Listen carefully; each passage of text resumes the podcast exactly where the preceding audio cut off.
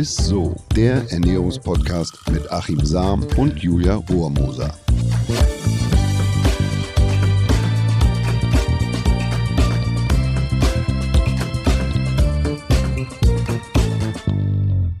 Hallo, ihr Lieben, herzlich willkommen zu ISSO, dem Ernährungspodcast mit den Ernährungswissenschaftler Achim Sam. Und der Moderatorin, der Julia Rohrmoser. Heute ist es wieder da, das R. Ja, das seid ihr erlaubt. Manchmal Wir freuen ist es uns da, auf jeden Fall ist es weg. Heute, heute ist es sehr, wieder da. dass Achim das R wieder rollt, dass ihr zuhört. Es ist alles wieder beim Alten, kann man eigentlich sagen.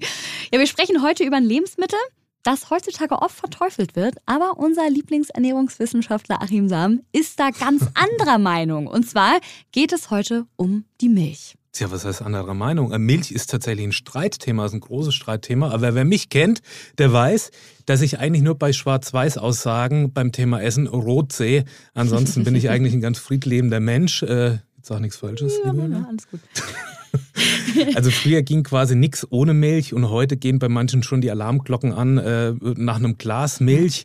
Auf der einen Seite gilt Milch immer noch als hochkomplexes, besonders wertvolles äh, Wunderlebensmittel und auf der anderen Seite geistert eine Warnmeldung nach der anderen durchs Netz, die einem quasi weismachen will, dass Milch fast schon ein Mörderzeug ist. Ja. Ich würde mich nicht wundern, wenn es beim nächsten Tatort mal irgendwann heißt, die Milch oder wenn der Milchmann zweimal klingelt oder, oder die Schaumschläger.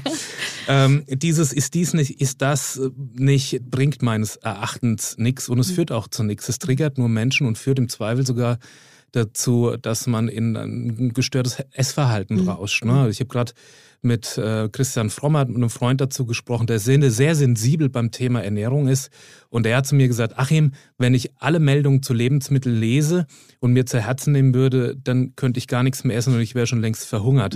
Stimmt, da hat er tatsächlich recht. Also diese Schwarz-Weiß-Malerei unserer Ernährung, wie beispielsweise bei der Milch, ist meines Erachtens viel gefährlicher als das normale, gesunde Mittelmaß. Und da bin ich ganz und gar beim alten Paracelsus, der ja den Satz geprägt hat, alle Dinge sind Gift und nichts ist ohne Gift. Allein die Dosis macht's, dass ein Ding kein Gift sei. Oder in der Kurzfassung, die Dosis macht es Gift. Sagst du auch immer ganz gerne. Genau. Also Fakt ist, bislang ist nicht hinlänglich geklärt, was genau die schädliche Wirkung der Milch ausmacht.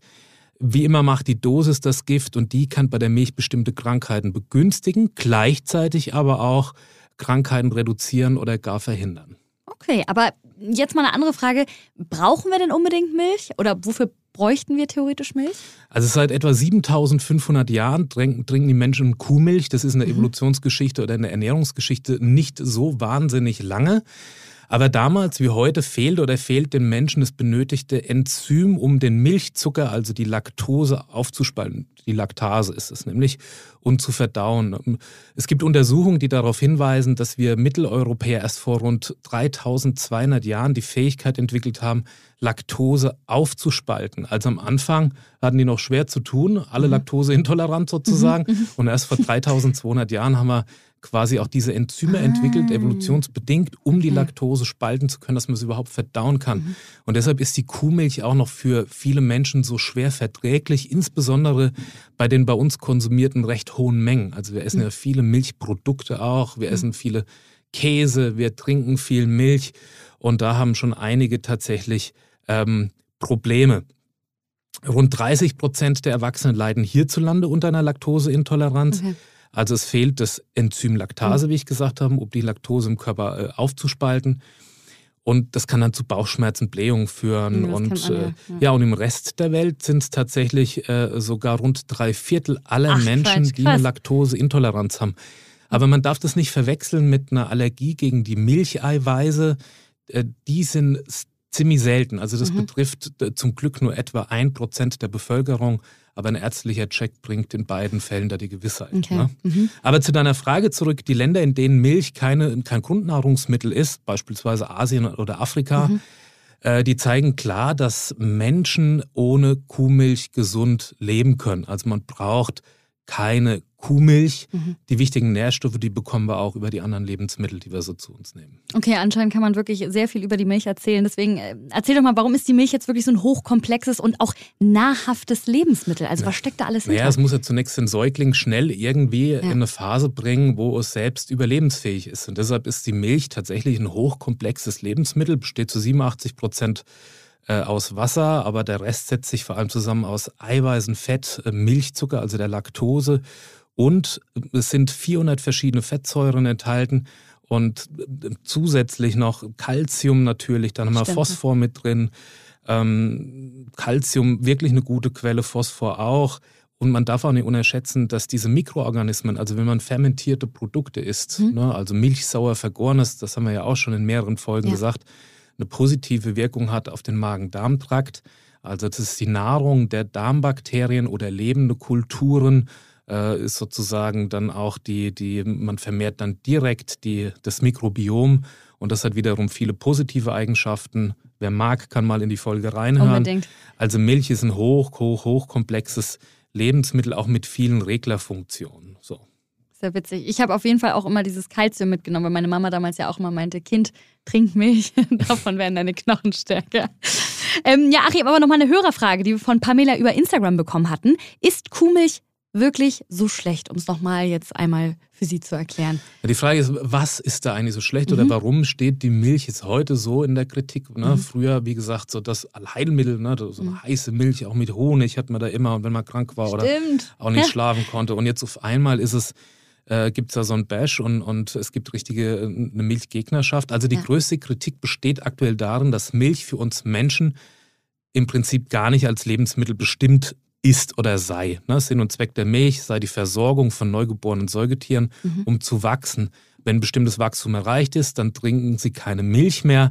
Nur der Mensch würde auch danach noch weiter Milch und Milchprodukte konsumieren. So, Stimmt. das ist eigentlich so die, die, äh, die Kritik, das könnte ein Problem sein, denn Milch sei eine hochkomplexe Signalsubstanz. Das bedeutet, oder vielmehr ein Turbo-Lebensmittel für, für das bestmögliche Wachstum des Säugetiers mhm. oder des, mhm. des Säuglings vielmehr. Und zudem enthält Milch ein bestimmtes Wachstumshormon namens IGF-1, also Insulin Growth Factor 1. Mhm. Und aktuellen Untersuchungen zufolge sogenannten Mikro-RNA, also Substanzen, die quasi eine genregulative Wirkung besitzen sollen. Okay. Und das würde bedeuten, wer regelmäßig zu viel Milch zu sich nimmt, der könnte seine Genetik beeinflussen und die Zellen zu einem zusätzlichen Wachstum anregen. Mhm. Und eine höhere Zellteilung kann bedeuten höheres Krebsrisiko. Mhm. In der Praxis oder so lauten die Einschätzungen reichen aber die zusätzlichen Mengen der Milch nicht aus, dass es ähm, dass Krebs nachweisbarer mhm. wirkt oder dass sich ein, mhm. ein krebsfördernder Effekt einstellt. Okay. Aber diese, also das hat man ja auch in, in anderen Lebensmitteln, nicht nur in der Milch, aber da ist es halt zu einem gewissen Prozentsatz noch mit enthalten. Interessant an der Stelle ist übrigens, dass Milchtrinker tatsächlich etwas größer werden. Also wer Milch trinkt, egal ob in der Wachstumsphase oder als Erwachsener, nimmt rund 10 Prozent mehr Wachstumshormone über Lebensmittel zu sich als bei Menschen, die keine Milch trinken, also mhm. über das Lebensmittel Milch. Das könnte in etwa erklären, dass Milchtrinker in der Tat etwas länger oder etwas größer werden, weil so, man da wirklich? etwas mehr Wachstumshormone dazu sich nimmt. Ach so, okay. Aber wir haben ja immer diese Tierbeispiele und ich will an dieser Stelle tatsächlich nochmal zu bedenken geben. Es heißt ja, wir sind die einzigen Säugetiere, mhm. die nach dem Abstillen weiterhin Milch trinken. Okay, darüber wir sind, ich mir noch nie Gedanken Ja, gemacht. wir sind aber auch äh, die einzigen Säugetiere, die Cola Light trinken oder sich ein Steak braten oder Süßigkeiten ja, okay, essen oder stimmt. so. Weißt du? Und wir sind immer schnell mit Vergleichen aus der mhm. Tierwelt, aber ich bin mir fast sicher, dass wenn es einen Milchbrunnen gäbe oder die Mutterkuh die Milchproduktion nicht irgendwann einstellen würde, mhm. weil es schlicht und einfach auf keine Kuhhaut geht und es unheimlich anstrengend ist, dauerhaft Milch zu produzieren, dann würden die Kälber auch weiterhin Milch trinken und müssten sich nicht mühsam ja. über die Weiden mähen so, und, und, Gras fressen. Ja, ja. Es ist eigentlich irgendwann nötig, um die Mutterkuh dann auch zu entlasten, mhm. weil es geht ja nicht dauerhaft, dass mhm. du dieses hochkomplexe Lebensmittel, Futtermittel selbst produziert. Mhm. Mutterkuh muss ja auch mal regenerieren. Jede Mutter weiß es, wie anstrengend das ist zu säugen und das ist da auch bei der Mutterkuh anstrengend. Und wenn wir alles von der Tierwelt auf die Menschenwelt äh, übertragen und ableiten würden, weil uns nichts hieb- und stichfestes mehr einfällt oder die Studien äh, das belegen lassen, dann kommt man irgendwann schnell in Erklärungsnot. Also ein Pferd frisst auch einen Würfelzucker, wenn du es ihm vor die mhm. Nüstern mhm. hältst, obwohl es ungesund ist. Oder in den Nationalparks in den USA, wie beispielsweise im Yosemite, da sollst du keine Chipstüten oder Cola-Dosen in der Windschutzscheibe liegen lassen, weil die das erkennen und dann, dann da quasi die, die Scheiben eindrücken Einsch und das Zeug Quatsch. da irgendwie rausfressen. Ja. ja. und, ja. Äh, oder gibt es noch ein Beispiel, in Neuseeland fressen die Keas alles, was nicht nied- und nagelfest ist, das ist so eine Papageienart, sogar die Gummidichtungen aus den Autofenstern. Was?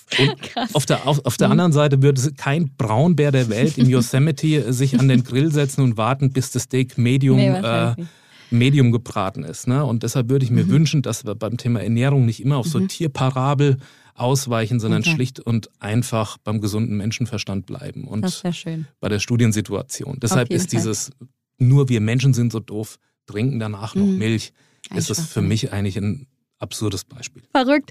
Auch ein Vorteil, den man ja auch ständig hört, das hatte ich ja vorhin schon gesagt, ist ja auch, dass es sehr gut für unsere Knochen sein soll. Gerade das hat man ja damals, glaube ich, von der Oma und von der Mama ganz oft gehört. Was ist denn da dran sozusagen? Also offenbar, es gibt neue Studien, die sagen offenbar nicht. Lange wurde damit quasi geworben. Schließlich ja. ist Milch ein, ein guter Kalziumlieferant. Aber es gibt offenbar keinen Zusammenhang zwischen einem hohen Milchkonsum im Erwachsenenalter und starken Knochen. Also das muss dann eher im, im Jugendalter bis zum gewissen Alter geschehen tatsächlich. Deshalb mhm. früher, wenn das die Oma zu dir gesagt hat, gut. Aber im Erwachsenenalter findet dann keine Kalzifizierung, also keine Calcium, große Calciumeinlagerung mehr im Knochen Ach statt. So, okay. Stattdessen deuten einige Daten auf das Gegenteil hin. In Ländern, in denen traditionell weniger Milch getrunken wird, gibt es weitaus weniger Osteoporosefälle. Mhm. Und einige wissenschaftliche Untersuchungen kommen sogar zu dem Schluss, dass Milch das Risiko für Knochenbrüche nicht senkt, sondern tatsächlich auch erhöhen kann. Okay. Aber die Daten sind da widersprüchlich und die These ist auch umstritten. Einige Studien attestieren einen Zusammenhang zwischen einem hohen Milchkonsum und einem erhöhten äh, Knochenbruchrisiko, aber nur bei Frauen. Andere Studien wiederum finden hierfür äh, ähm, keine Indizien. Es gibt auch eine umfangreiche Harvard-Studie mit 43.000 Männern, die keinen Hinweis auf verstärkte äh, Brüche am Vorderarm oder Hüfte zu finden waren. ähm, und zu diesem Urteil kommt auch die, die, äh, das Max-Rubner-Institut in seiner Stellungnahme. Und außerdem ist es wichtig, mittlerweile weiß man, dass eine hohe Kalziumzufuhr allein und nicht für starke Knochen sorgt. Man mhm. braucht immer ähm, ausreichend Vitamin D.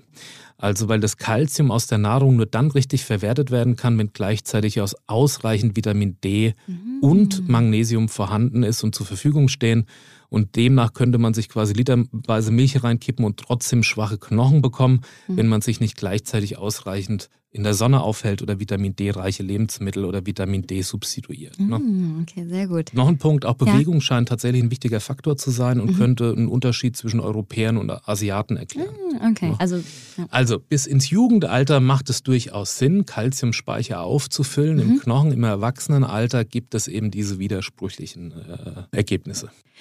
Ja, vielen, vielen Dank, Achim. Sehr viel wieder gelernt von dir. Und damit geht's natürlich wie immer weiter mit unserer Hörerfrage der Woche.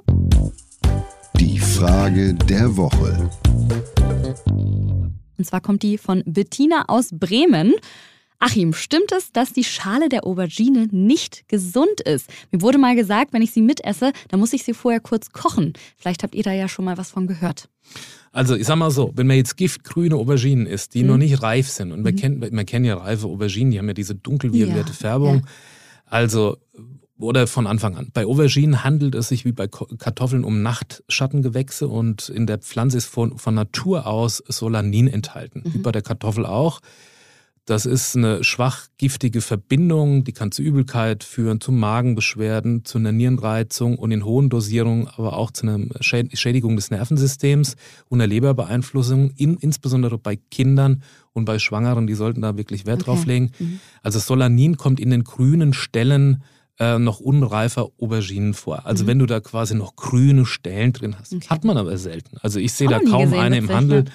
Und ähm, wenn aber die, die Frucht so eine dunkelviolette Farbe schon hat, da ist da kein Solanin mehr enthalten und da braucht man überhaupt keine Sorge zu mhm. haben. Also unreife Auberginen vor der Zubereitung äh, vollständig nachreifen lassen mhm. und den Strunk entfernen und dann ist sie auch völlig unbedenklich. Das ist ja witzig. Noch nie was von gehört, aber trotzdem jetzt viel mitgenommen. Danke dir, Achim. Bitteschön. So, dann fasse ich wie immer noch einmal zusammen. Also wir können auf jeden Fall festhalten, Milch ist relativ heiß diskutiert. Aber was klar ist, Milch ist auf jeden Fall ein sehr komplexes Lebensmittel und hat durchaus gesundheitliche Vorteile. Und viele Mythen können durch die aktuelle Studienlage auch auf jeden Fall widerlegt werden. So, und Milch ist auch kein Getränk, sondern ein Lebensmittel, das neben den wertvollen Inhaltsstoffen ja auch eine hohe Energiedichte mit sich bringt und sollte deswegen auch bewusst in die Ernährung eingebaut werden. Und wie du immer gerne sagst, die Dosis macht das Gift. Und äh, ja, durch den äh, Kalziumgehalt der Milch trägt sie natürlich auch zur Knochengesundheit bei. Bei, ja, da muss ich was anmerken, also bei Kindern bis Jugendliche. Also die müssen ja, zusehen, dass sie eine gute Kalziumeinlagerung im Knochen haben. Mhm. Bei Erwachsenen ist es eben auch wiederum ein umstrittenes Thema, ob man dann noch was Positives ja, bewirkt, stimmt, indem man ähm, kalziumreich ist. ja. ja, und Ersatzdrinks sind aus gesundheitlicher Perspektive nicht unbedingt die beste Wahl, wenn man jetzt nicht unbedingt Laktoseintoleranz ist. Danke dir, Achim, auf jeden Fall. Das hat wieder sehr, sehr viel Spaß gemacht. Ihr konntet wahrscheinlich genauso viel mitnehmen wie ich. Ich fand es super, super spannend. Und wenn euch die Folge gefallen hat, dann lasst uns gerne mal so eine nette Bewertung bei Apple Podcasts oder Spotify da und empfehlt diesen Podcast weiter. Und wir hören uns auch schon wieder nächste Woche. Tschüss. Ciao. Dieser Podcast wird euch präsentiert von Edeka. Wir lieben Lebensmittel.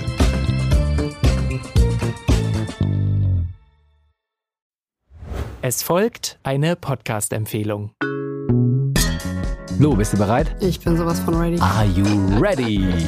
Herzlich willkommen bei Cheers, dem Weinpodcast mit Lou. Das bin ich, studierte Weinexpertin, Weinwirtschaftlerin und Weinbloggerin. Und ich bin Jonas. Ich bin hier, um Lou eine Menge Fragen zu stellen, denn wir sprechen in diesem Podcast über Wein, über Spannendes und eigentlich alles, was man wissen muss. Egal, ob man Weinanfänger ist oder fortgeschritten, dieser Podcast ist für alle bestens geeignet, die Bock auf Wein haben. Ja, welcher Wein passt zu welchem Essen? Warum ist Säure im Wein eigentlich so wichtig? Und wie kommen die Aromen in euren Wein rein?